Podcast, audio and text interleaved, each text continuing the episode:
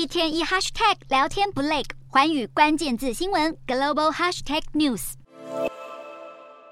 工人们忙着清除屋顶上的积雪，好备战这一波今年冬天最强寒流。日本当局警告，二十四号到二十六号，十年一遇的低温来袭，呼吁民众避免不必要以及不紧急的外出行程。除雪业者已经提前保养机具，准备好天候恶劣时出动为道路铲雪。日本气象厅预告，北陆地方及东北地方可能降下破纪录的大雪，九州地区靠太平洋侧的平地也有降雪机会，就连东京市区气温都可能跌破摄氏零下三度，这让水管修缮业者电话响个不停。因为二零一八年年初东京曾冷到零下四度，连金属水管都爆开了，而当时东京接获的水管爆裂通报跟累计达九千件之多，这回业者干脆先传授水管防冻的小撇步。超市也涌现人潮，要储备家中粮食。超市店员说，又以米和意大利面卖的最好，因为比较耐放。台湾游客热门景点三英之森及普利美术馆在雪中别有风情，也有东京民众逆向操作，哪里冷就往哪里去。北海道十胜的鹿别町被誉为日本最寒冷的小镇，二十三号更出现全日本最低温零下三十点四度。当地居民表示，对于动辄零下二三十度的天气已经习以为常，不过乐见不少游客为了前来受冻，让寒冷成为意外的旅游卖点。